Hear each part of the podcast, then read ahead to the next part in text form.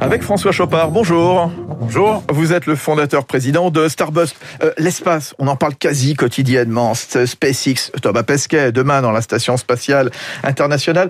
Euh, Starbust, ce, que c'est, c'est un accélérateur aéronautique spatial et de défense de start-up. Exactement. On travaille euh, un peu partout dans le monde, euh, principalement entre Paris et Los Angeles, mais on est présent dans huit pays. On est 60 personnes et on est là pour détecter et accompagner les, les meilleures start-up euh, aéronautique, spatiale, défense. Voilà, mettre en relation les entreprises publiques et privées du secteur déjà bien installées avec euh, ces startups. Parce que qu'est-ce qu'on peut voir en France, François Chopard On a des beaux labos. On a des ingénieurs, on a des centres de recherche, on a des géants industriels, Thales, Safran, Dassault, etc. Mais où sont les startups dans l'espace, la défense à l'aéronautique?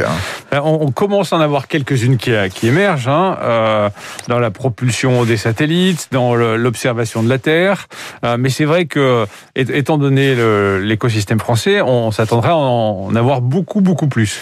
Et donc c'est ce qu'on lance euh, avec la BPI, le laboratoire euh, de l'ONERA, Polytechnique et la SCTT de Saclay, un programme qui s'appelle BLAST pour créer et développer beaucoup plus de startups aéronautiques spatiales défense en France. Voilà, alors ce, ce programme euh, Blast, euh, c'est vous, c'est donc euh, Starbust, c'est Saclay, bien sûr, c'est l'ONERA, le laboratoire français de l'aérospatial, donc euh, qui a travaillé sur des programmes dingues, hein, le Rafale, Ariane, la, la 400M, l'avion de transport militaire, etc.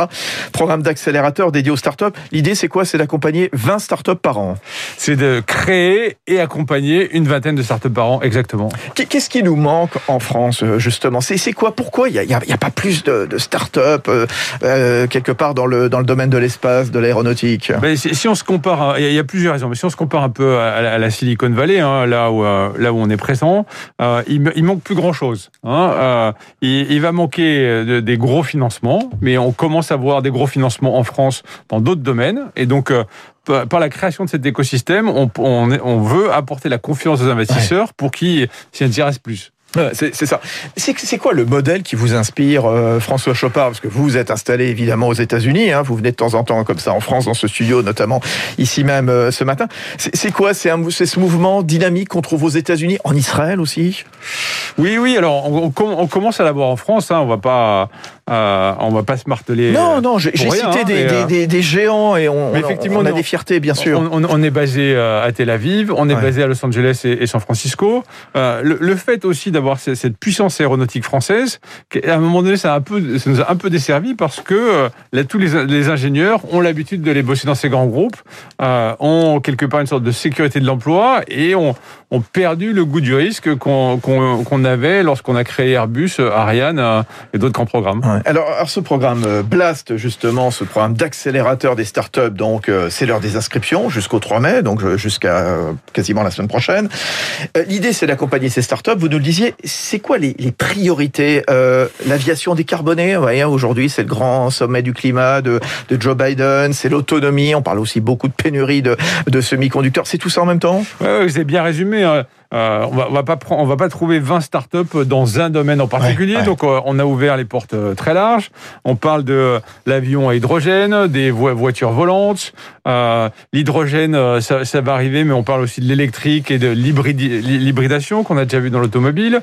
Euh, et puis des programmes d'avions plus ambitieux. Pourquoi pas un programme supersonique et, et, ensuite tout ce qui touche au spatial. on va rechercher des, des, des lanceurs, des constellations de satellites. Euh, voilà, c'est très large pour euh, regrouper un maximum de startups. Vous, vous êtes admiratif de ce qui se passe du côté de, de SpaceX, euh, Elon Musk, on en encore parlait le, le, le, le week-end dernier, de Amazon, de Microsoft aussi, qui a des ambitions aussi euh, dans les satellites. Ah ben, Elon Musk, euh, on peut dire ce qu'on veut. Moi, j ai, j ai, je l'ai rencontré plusieurs fois. Il est Génial. venu par, parler de, nos conférences. Euh, c'est vrai que depuis 20 ans, il, réussit tout ce qui touche. Hein, donc, il est quasiment inarrêtable. Et c'est lui qui a tiré le, le, le, New Space, comme on dit. Et, euh, et quelque part, heureusement qu'il est là, parce que ça, fait, ça, ça pousse tout le monde. Euh, les, les, les géants comme euh, bah, Ariane Espace, comme la NASA maintenant, mais ce qui travaille maintenant main dans la main. La, la, mission de demain, il y a un Français, oui, il y a Thomas Pesquet. Euh, où se situe la France et l'Europe dans cette mission? Bah, L'Europe est, partie prenante. Hein. On, réalise de, on réalise de temps en temps des modules euh, pour, pour Mars. Euh, Thomas dans, dans, la station spatiale pour la deuxième fois. donc on est présent, mais c'est vrai que quand on regarde les, les budgets entre l'ESA et puis de l'autre côté la NASA et l'US Air Force sur le spatial, c'est clair qu'il n'y a pas photo.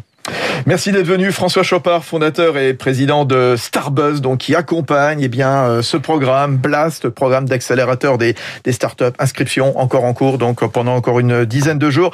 Il est 6h52 dans, un, dans un instant. Baptiste Gabory, trois minutes pour la planète sur Radio Classique. Le retour des États-Unis sur la scène climatique internationale avec le sommet organisé par Joe